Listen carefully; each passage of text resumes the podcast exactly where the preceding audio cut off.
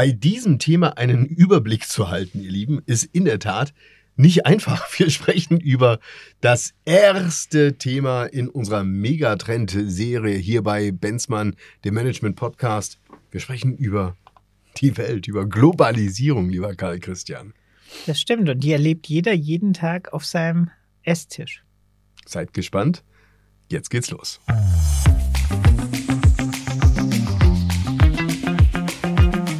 Benzmann, der Podcast. Management und Märkte im Wandel mit Rolf Benzmann und Karl Christian Bay. Und damit herzlich willkommen, ihr Lieben, zu einer neuen Folge von bei Benzmann, dem Management Podcast. Wir werden in den nächsten Folgen uns den größten Megatrends der Welt widmen und sie jeweils in einer Folge behandeln. Den Auftakt nach unserer einführenden Folge wird in dieser Folge der erste Megatrend sein, den ihr alle kennt, den ihr alle schon gehört habt, über den ihr vielleicht auch schon mal gesprochen habt und wo jeder, glaube ich, irgendwie auch eine Vorstellung drüber hat, ob diese dann auch so zutreffend ist, was auch tatsächlich drinsteckt, darüber möchten wir heute trefflich diskutieren. Lieber Karl Christian, wir sprechen über Globalisierung. Ich freue mich, dich zu hören, Rolf, und das ganz nahe, nicht weit weg. Und ähm, ja, Globalisierung ist tatsächlich ein, äh, aus meiner Sicht äh, noch existierender Megatrend, der aber durchaus ähm, im Moment bedingt durch Pandemie, durch Krieg oder ähnliches erhebliche Macken bekommen hat. Und wir müssen mal schauen, ob er zukunftsfähig ist. Ja, und das ist schon spannend, dass du sozusagen zum Auftakt dieser Folge gleich einen Megatrend wiederum fast beerdigen möchtest. Ja, ich, ich bin mir nicht ganz sicher, ob der Megatrend Globalisierung in eine Welt voller Klimawandel, voller großer geostrategischer Herausforderungen noch so passt, wie er zu der Zeit, als er definiert wurde, äh, ursprünglich passen sollte, nämlich als die Welt sich aufgemacht hat, in die Produktionsstätten zu verlagern und äh, davon zu profitieren, dass Logistikkosten im Verhältnis mhm. zu den geringeren Fertigungskosten ähm, immer attraktiver wurden und man dadurch Güter nicht mehr vor Ort produziert hat, sondern in fernen Ländern und äh, jetzt in einer zunehmend globalisierten Welt oder vielleicht auch globalisierten Abhängigkeit steht. Mhm. Nun müssen wir ja wirklich auch aufpassen, dass Globalisierung ja nicht gleich Lieferkette sozusagen heißt. Nicht ja. nur Lieferkette. Nicht nur Lieferkette, nicht ja. Nur genau. Lieferkette. Aber was heißt es denn stattdessen? Also, ähm, wenn man es jetzt vielleicht mal übergeordnet betrachten möchte, also auch über der Wirtschaft, ja, wenn man es vielleicht jetzt auch mal gesellschaftlich, wenn man es jetzt mal an den Menschen Soll ich etwas Positives würde. zur Globalisierung sagen? Ja, vielleicht sowas wie zusammenwachsen oder sowas. Ja, vor allen Dingen, vor allen Dingen, ich glaube, die Friedensordnung nach dem Zweiten Weltkrieg ist ein Effekt der Globalisierung. Also, dass wir eine UNO haben, die tatsächlich in der, äh, zumindest auf einem gewissen Niveau in der Lage ist, Staaten in Dialog zu bringen und so eine Art gemeinsamen Konsens versuchsweise zu bilden, ist definitiv ein positiver Effekt der Globalisierung. Das hatten wir na, vor dem Zweiten Weltkrieg nicht und vielleicht hätte es geholfen. Hm. Es wird ja Globalisierung viel auch im Kontext der Wirtschaft genannt. Ich glaube, das ist eigentlich verkehrt. Ah, das ist definitiv verkehrt. Also mein Beispiel resultiert ja aus der Politik, also betrifft auch den Megatrend Sicherheit und zeigt ja die positive Gestaltungsmöglichkeit, die in einer globalisierten Welt entsteht, wenn die Menschen miteinander in Kontakt kommen, miteinander gemeinsam mhm. in dem Fall einwirken können auf politische Systeme.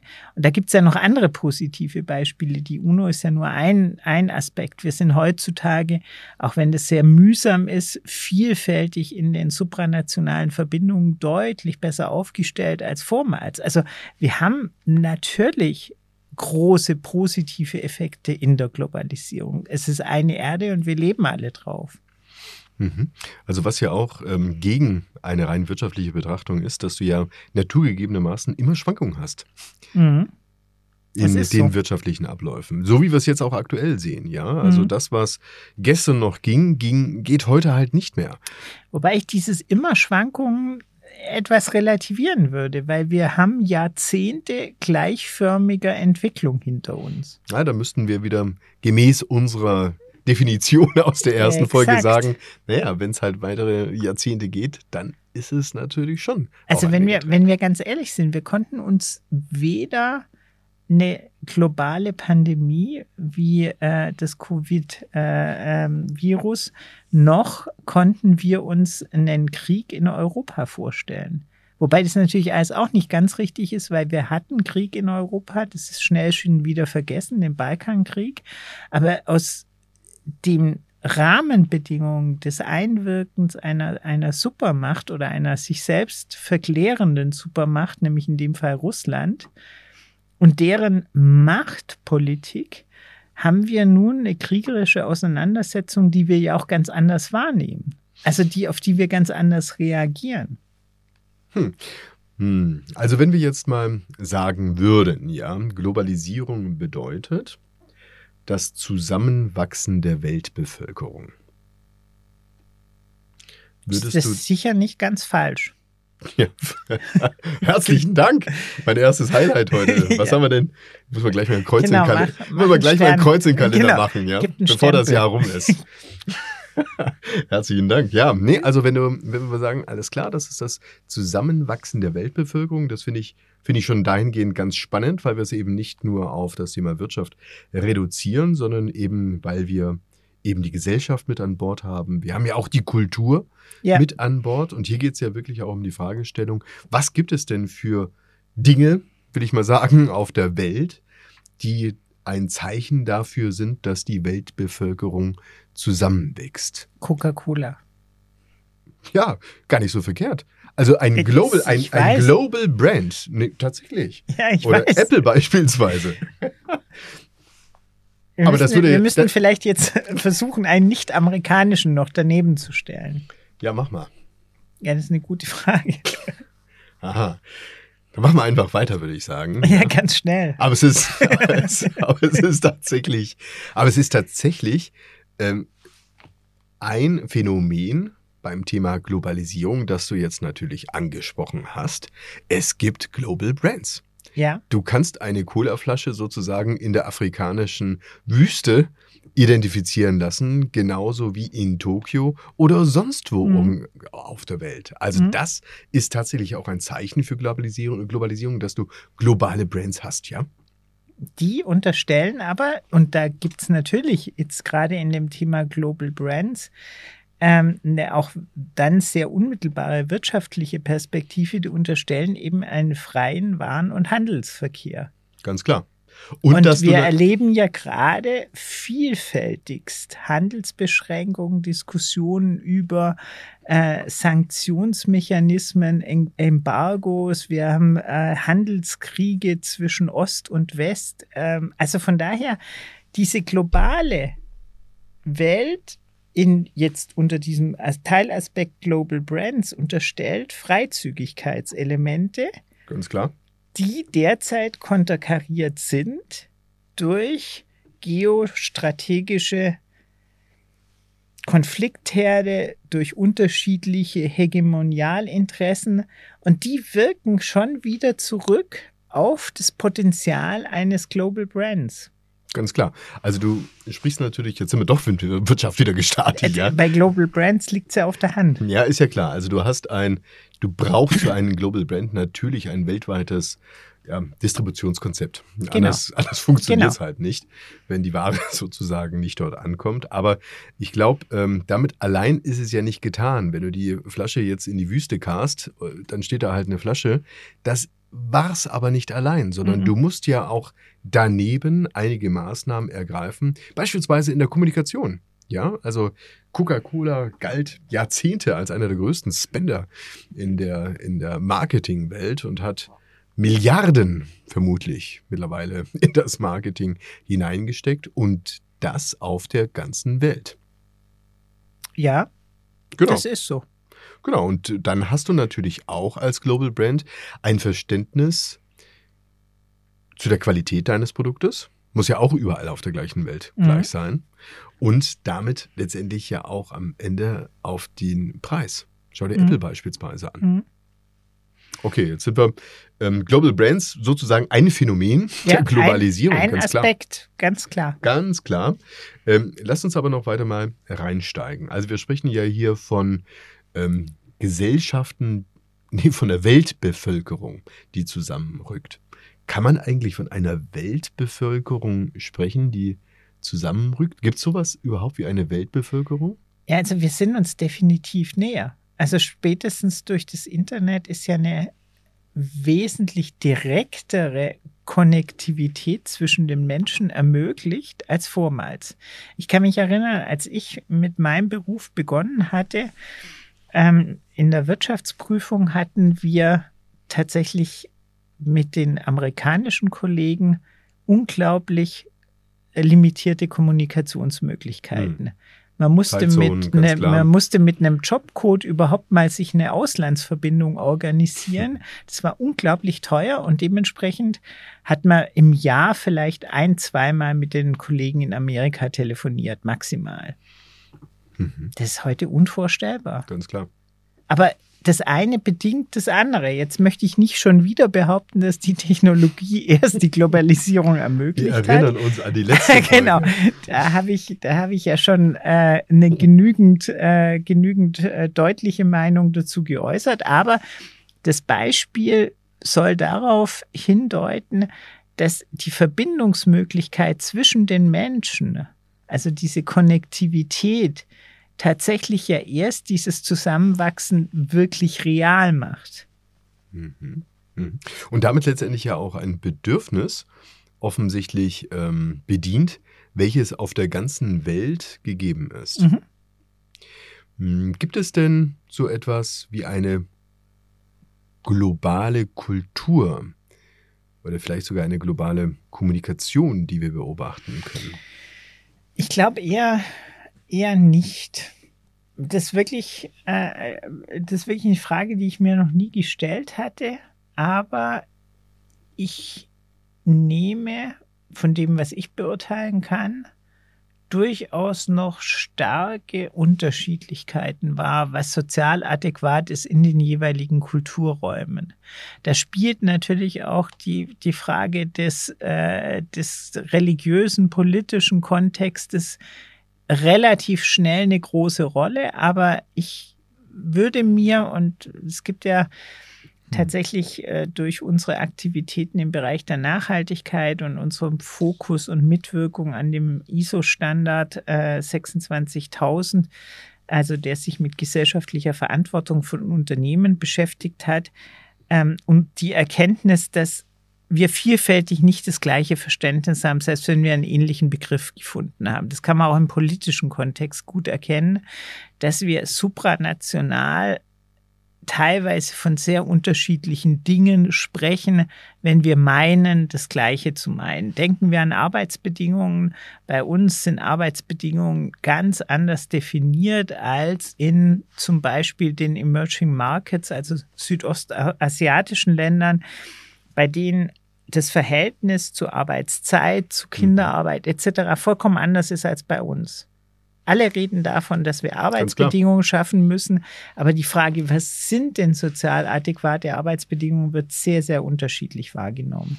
Vielleicht können wir es ja auch dahingehend ähm, denken, als wenn wir sagen, ja, Globalisierung bedeutet das Zusammenwachsen der Weltbevölkerung, dass es nicht am Ende so ist, dass wir da eine Weltbevölkerung haben, sondern dass es im Prinzip erstmal darum geht, dass es einen Austausch gibt. Mhm. Dass es einen Austausch gibt von Ideen, dass es einen Austausch gibt von vielleicht sogar Talenten, Mhm. dass es auch einen Austausch gibt von Wissen und natürlich auch von Waren. Das macht doch letztendlich die Globalisierung aus. Ja, ich glaube vor allen Dingen auch, dass wir, dass wir bestimmte Herausforderungen, die die Menschheit hat, nur in den Griff kriegen können, wenn wir mehr Gewicht auf globale Entscheidungen, auf supranationale Mechanismen rücken. Das ist sicher der Klimawandel, das ist sicher die Frage der Vermeidung von Krieg und aber auch von Elend und, und den ganzen Dysbalancen, was, was Hungersnöte, Wasserknappheiten etc. angeht. Also all das, was wir unter Lebensbedingungen betrachten, da bin ich fest davon überzeugt, dass wir diese nicht lokal lösen können, sondern dass wir die in einem übergeordneten Kontext lösen müssen. Das sieht man ja auch wenn wir an die Flüchtlingsbewegung Richtung Europa ähm, äh, denken, die ja vielfältig eigentlich vereinfacht gesprochen ähm, damit ihre Limitation erfahren, dass wir dann äh, zunehmend eine Festung Europa versuchen auszubauen und genau diese Fluchtursachen hm. ja nicht hinreichend fokussieren. Mhm. Also es geht dann eben auch darum, dass man da so ein bisschen, glaube ich, auch aufräumen muss, dass es nicht ähm, alles gleich wird, ja. Mhm. Ganz im Gegenteil, mhm. sondern es ist äh, durchaus richtig, dass es Unterschiede gibt. Ja, absolut.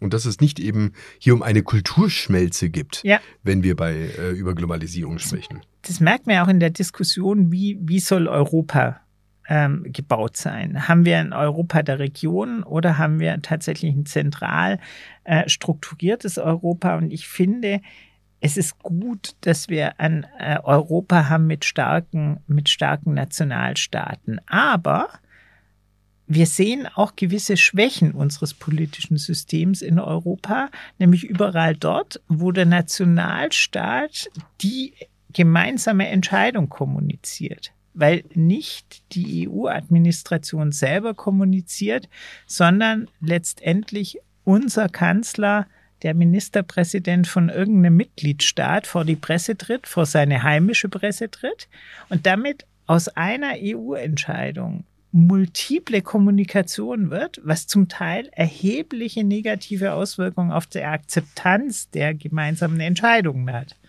Mhm. Mhm.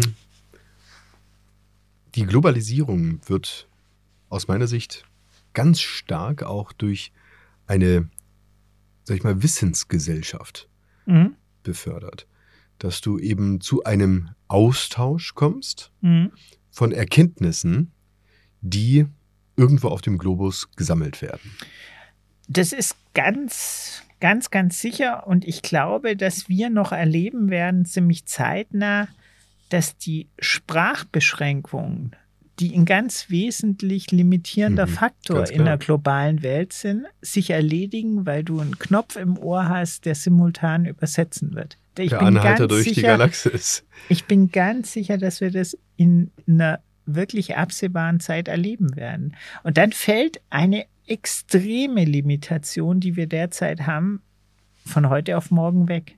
Mit erheblichen Rückkoppelungen darauf, welche Chancen da drin liegen, dass wir barrierefrei miteinander kommunizieren können, aber natürlich auch der negativen Rückwirkung, dass sich die Frage stellt, warum soll ich eigentlich überhaupt in dieser Welt dann noch eine Fremdsprache lernen?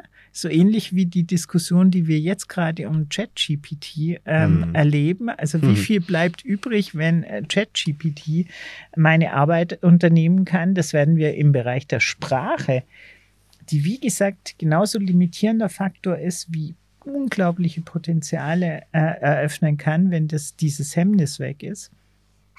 Ähm, das bin ich ganz sicher, wird den Megatrend Globalisierung nochmal erheblich pushen.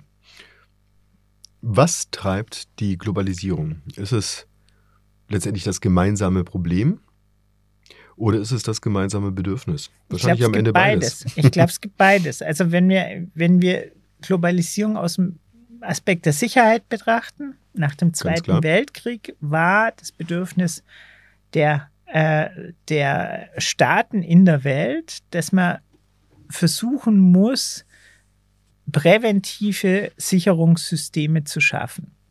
Das sind bestimmte äh, Strukturen überregion, äh, äh, supranational geschaffen worden, wie die UNO. Es gibt dann äh, da untergeordnete Organisationen wie OECD und so weiter. Da hat man also sehr viel versucht, oberhalb des Nationalstaats an Struktur zu legen, die zumindest gewisse Aufgaben übernimmt in diesem Staaten, in dieser Staatengemeinschaft. Dann hat man aber sicher auch jetzt wieder auf die Wirtschaft bezogen, irgendwann mal erkannt, dass im Zuge der Verlagerung der Industrialisierung, also wir hatten ja erste Industrialisierung in Staaten wie USA, Amerika, dann nachgelagert schon Deutschland und von Deutschland ging es dann nach Frankreich, von Frankreich ging es dann irgendwann nach Italien, nach in die Türkei und so weiter. Und wir haben jedes Mal die Produktionsstandorte verlagert mhm. und sind mhm. jeweils gewandert. Und irgendwann ist man dann halt weiter gewandert und ist nach Asien gegangen und hat in Asien produzieren lassen, weil Asien nochmal deutlich billiger äh, ist in der Produktion als Türkei. Und diese Verschiebung, die in den jeweiligen begünstigten Staaten, also dorthin, wo die, wo die Verlagerung stattgefunden hat, dazu geführt hat, dass die industrialisiert wurden, dass dort neue Bedürfnisstrukturen geschaffen wurden. Das hat man jetzt ganz, ganz deutlich bei China gesehen in den letzten 20, 30 Jahren, dass dort eben eine dynamische wirtschaftliche Entwicklung stattgefunden hat, die dann auch wieder viele soziale gesellschaftliche Entwicklung nach sich gezogen hat, dass wir also jetzt eine Mittelstandsstruktur in China im Aufbau mhm, befindlich mhm. sehen. Und schon China jetzt wieder verlagert, Produktion aus China raus. Mhm. Also das sind ja, das sind ja genau die Effekte, die ziehen so wie so eine Wanderkarawane durch die Welt. Und es bleibt ja nicht mehr arg viel übrig, was noch zu entwickeln ist. Jetzt kommt Indien. Indien ist jetzt größer bevölkerungsmäßig als China. Das gibt auch nochmal ein ganz, ganz spannendes, äh, äh spannende auch, Frage, ja. wo, wo, wo dieser äh, wo dieser Wettstreit hinläuft. Wir haben sicher immer noch große Potenziale in Afrika. Ähnlich gibt es sicher auch Entwicklungstendenzen noch in Südamerika. Aber irgendwann mal sind wir da in absehbarer Zeit auch am Ende dieser Verlagerungstendenzen. Und dann wird es eine, wird's eine Sättigung geben und dann müssen wir auch eine neue Balance finden. Mhm. Du, du sprichst davon, dass, sag ich mal, die alte Weltordnung, wo du, sag ich mal, die ersten, zweiten, dritten Länder sozusagen drin ja. hattest, dass die hinfällig wird? Ja, die, die, die haben tatsächlich ja alle, alle systemische Schwierigkeiten. Ganz klar. Also, äh, also wenn wir heute sehen, im Prinzip, äh, England hat keine, hat keine Industrie mehr. Die haben auch keine Ressourcen mehr. Die können auch, also es gibt ja immer die Kombination aus den Ressourcen, die da sind, den Arbeitskräften, die billig sind, dann kann ich gut produzieren.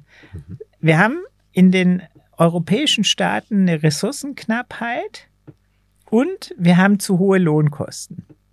Das führt dazu, dass wir immer mehr in den tertiären Sektor verlagern, also immer dienstleistungsgetragenere Geschäftsmodelle auch abbilden. In England ist ganz stark ja die Finanzindustrie. Bei uns merkt man, ist noch relativ viel in der Wissens, in, in, in wissensgetragenen Dienstleistungen. Aber ob das dann am Ende des Tages reicht, hm. Das wage ich ehrlich gesagt ein Stück weit zu bezweifeln. Und wir sehen ja jetzt gerade bei der Herausforderung, die die Automobilindustrie hat, über die wir ja auch in vergangenen Podcasts schon gesprochen haben, was übrig bleibt, wenn der Motor nicht mehr die Rolle spielt und wir praktisch nur noch über, über das Markenbild, über das Design, über den Qualitätsanspruch uns definieren. Und was dann passiert, wenn man jetzt zuletzt Automobilmesse China sich anschaut, hm. wo ganz klar eigentlich die Info rüberkam, das ist noch nicht mal mehr unser Geschmack und ihr seid in der Konnektivität schlechter. Und warum soll ich für ein Auto, ähm, das ich in China, äh, das ich in China für 50.000 Euro bekommen kann, mit vergleichbarer, äh, ver äh, vergleichbaren Leistungswerten und adaptiert sogar noch auf meinen Geschmack. Warum soll ich dann bei einem deutschen Produkt über 100.000 Euro umgerechnet ausgeben? Das sind ja genau die Probleme, die wir jetzt schon haben. Also die Frage ist, wie lange geht es auch unter Produktgesichtspunkten gut? Klar, wenn du es natürlich im Kontext auch globaler Wertschöpfungsketten denkst, ähm, wird das zwangsläufig früher oder später zu einem Ende kommen müssen. Was wiederum aber dann die Frage aufwirft, auch das könnte ja unter Globalisierung verstanden werden, dass du quasi eine ja, Lokalisierung eine Lokalisierung beispielsweise in Form von Regionen oder in Form von Clustern beispielsweise identifizieren kannst. Man merkt ja schon, ähm, dass irgendwo auch das Thema Nationalität tendenziell eher zurückgeht, aber dass das Thema Regionalität wiederum zunimmt. Ja, aber bevor wir dahin kommen, du siehst, bleib mal noch ganz kurz beim Produkt. Weil du hattest vorhin berechtigt Coca-Cola angesprochen als globales, globaler Brand, globales Produkt. Ich glaube, du warst das. Im, Auto, ne, Im Automobil, im Automobil hat das nie, hat das nie hingehauen. Nee, richtig. Also es haben viele versucht, aber kein Automobil bisher hat eine weltweite Marktdurchdringung in einem Produkt geschafft. Weil immer, und jetzt kommen wir zu dem, was du gerade sagst, ein lokaler Geschmack eine lokale genau. Möglichkeit, also jetzt was, was Straßen angeht, was künftig vielleicht dann Ladeinfrastruktur angeht, der limitierende Faktor war. Oder der Geschmack. Oder Fiat hat ja zuletzt, ist ja zuletzt gescheitert mit dem, äh, mit dem Weltauto Uno, weil tatsächlich Uno äh, nicht, nicht in jeder Sprache die richtige, äh, die richtige ähm, Bezeichnung ist, sondern teilweise eben als Schimpfwort oder ähnliches gilt. Mhm. mhm. Mittlerweile sprechen ja auch einige Wissenschaftler, auch Zukunftsforscher davon, dass eigentlich gar nicht mehr so der Begriff Globalisierung, den ja der Soziologe Roland Robertson ja mal entworfen hatte, also im Kontext gerade von globaler Marketingstrategien, gar nicht mehr so, so sehr eigentlich das Thema ist, sondern eigentlich diese sogenannte Glokalisierung, die du jetzt ja auch gerade angesprochen hast, als dass man feststellen muss, es gibt Dinge, die sozusagen auf der ganzen Welt von Bedeutung sind und von der Weltbevölkerung gewünscht werden, aber dennoch lokal bedient werden wollen. Mhm. Mm. Es gibt natürlich schon auch so ein paar, sag ich mal, Faktoren, die eine herausragende Rolle spielen auch im Kontext jetzt einer Globalisierung und vielleicht einer Glokalisierung, was ist den Menschen letztendlich wichtig und was treibt diesen Trend voran? Ich glaube, das Thema Lebensqualität beispielsweise wird sicherlich eines sein, was von großer, großer Bedeutung ist. Ganz sicher. Also äh, ganz, ganz sicher, weil ich glaube schon allein Lebensbedingungen zu erreichen, mhm. die global die Menschen an ihrem jeweiligen Ort belassen können. Also wo wir Fluchtthemen in den Griff kriegen, wo wir Versorgungsthemen in den Griff kriegen, ist eine unglaubliche Herausforderung. Ja klar. Und letztendlich damit hängt ja auch vieles weiteres zusammen. Also Lebensqualität bedeutet auch, kann ich die Luft atmen. Die das ist hier, hier ein besonderes Problem. In unserem Podcast-Studio. Oder eben auch nicht. Aber ich sag mal auch äh, solche Themen wie ähm, vielleicht Weltoffenheit, Kultur, Toleranz, das sind ja durchaus auch Begrifflichkeiten, die man im Kontext der Globalisierung äh, nennen darf, weil es nun mal auch Dinge gibt, die auf diesem Boden wachsen, würde ich mal mhm. sagen. Also gerade das Thema Innovation beispielsweise. Wenn wir jetzt wieder über die internationale Wissensgesellschaft sozusagen sprechen und uns überlegen, wie werden eigentlich Produkte entworfen, die auf der ganzen Welt einen Markt finden. Da braucht es dafür ja letztendlich auch Voraussetzungen, die geschaffen werden müssen. Und diese Voraussetzungen würden wir wahrscheinlich jetzt in der westlichen Kultur geprägt sagen, naja, diese Voraussetzungen, die schaffst du beispielsweise, indem du eine entsprechende Kultur, indem du eine entsprechende Offenheit errichtest, wo so etwas entwickelt werden kann. Würde da mir jemand aus der östlichen Welt zustimmen? Ich denke schon. Also ich denke ich, ich denk tatsächlich schon, weil ich glaube, dass auch östliche Produkte den Anspruch haben, die ganze Welt, also für die ganze Welt gemacht zu sein. Mhm. Also da bin ich, da bin ich ganz sicher, dass wir da zumindest in den konsumentennahen Produkten ein, ein gleiches Verständnis haben, auch eine gleiche Erwartungshaltung. Okay, dann ähm, lass uns vielleicht noch ähm, auf das Thema Technologie eingehen. Ja. Technologie, glaube ich, ist wiederum auch ein ähm, entscheidendes Kriterium, wenn wir uns mit dem Begriff Globalisierung auseinandersetzen.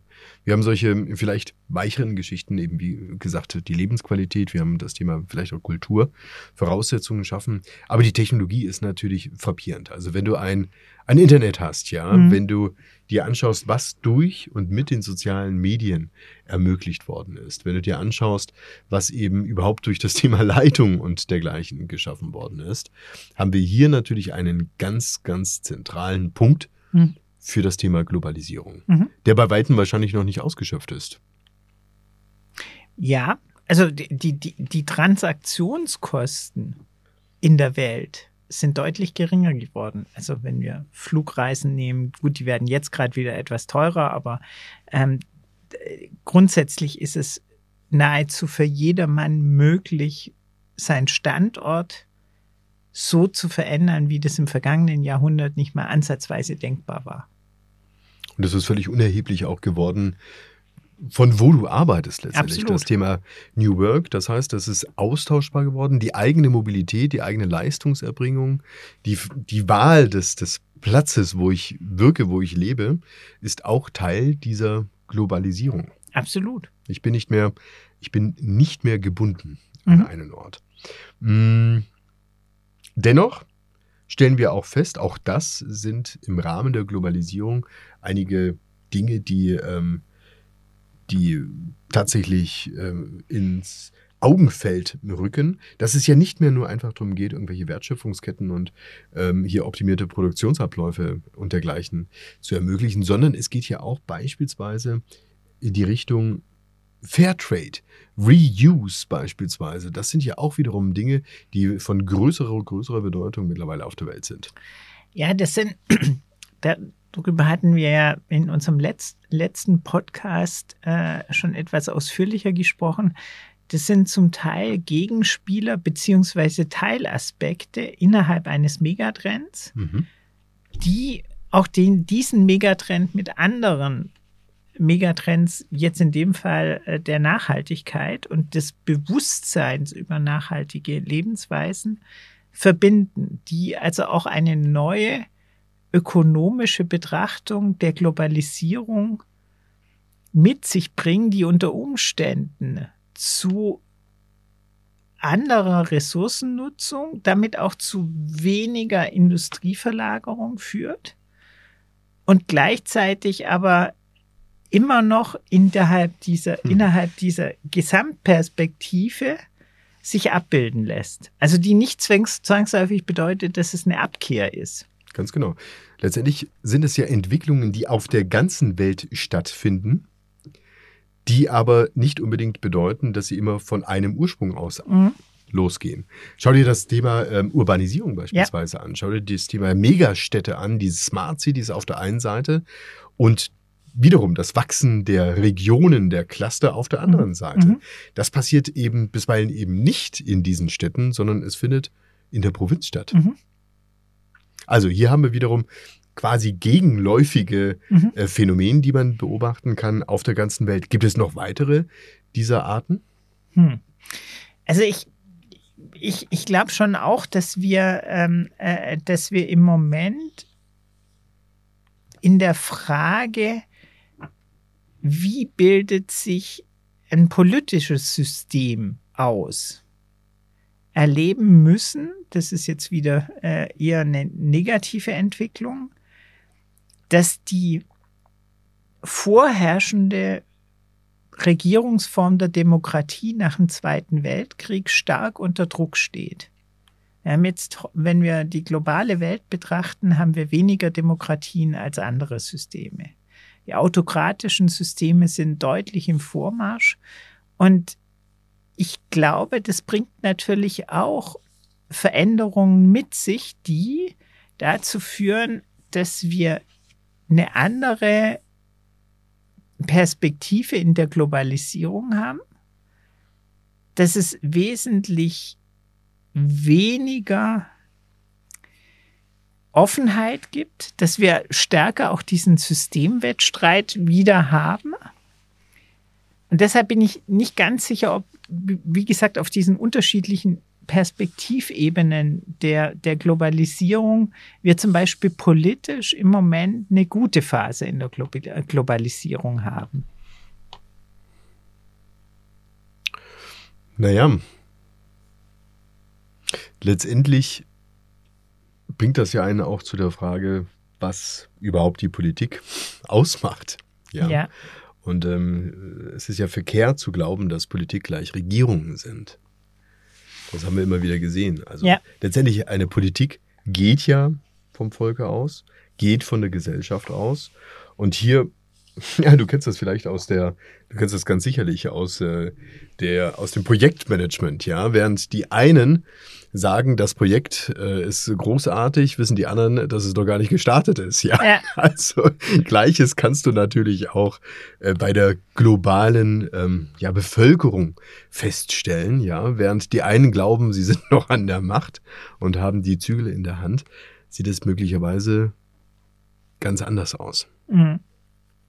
Das ist leider richtig, aber deshalb, um jetzt da vielleicht die Klammer auch wieder drum zu legen, bin ich nicht ganz sicher, das war ja so ein Eingangsstatement, ob dieser Megatrend Globalisierung noch den gleiche, die gleiche Dynamik hat wie Ende des vergangenen Jahrhunderts, wo man tatsächlich bedingt natürlich auch durch den wirtschaftlichen Vorteil der globalen Warenströme eine große Offenheit hatte, eine große Veränderung äh, hatte im, im Bereich eben genau dieser Globalisierung, während wir jetzt gefühlt eine, eine Tendenzwende in vielerlei Hinsicht haben, politisch, militärisch, technologisch auch, weil sich koppeln sich auch die technologischen Systeme zwischen Ost und West ein Stück weit ab. Und ich, ich glaube, es ist umgekehrt, um den großen Herausforderungen, die wir als Menschheit haben, gerecht zu werden, dringend notwendig, dass wir diesen Zustand überspringen und wieder zu globaleren Betrachtungen und Lösungen kommen. Mhm. Lass uns vielleicht abschließend noch ähm, Ableitungen für die Unternehmer, für die Manager, mhm. zu denen und für die wir auch diesen Podcast machen, ziehen. Was heißt das jetzt für mich? Also wenn ich dich richtig verstanden habe, siehst du das Ende der globalen Wertschöpfungsketten? Ja, nicht, nicht zwingend, aber ich glaube, dass Themen wie, ähm, wie die Pandemie, wie, wie die machtpolitischen Rahmenbedingungen uns äh, zumindest mal äh, vorübergehend noch erhalten bleiben.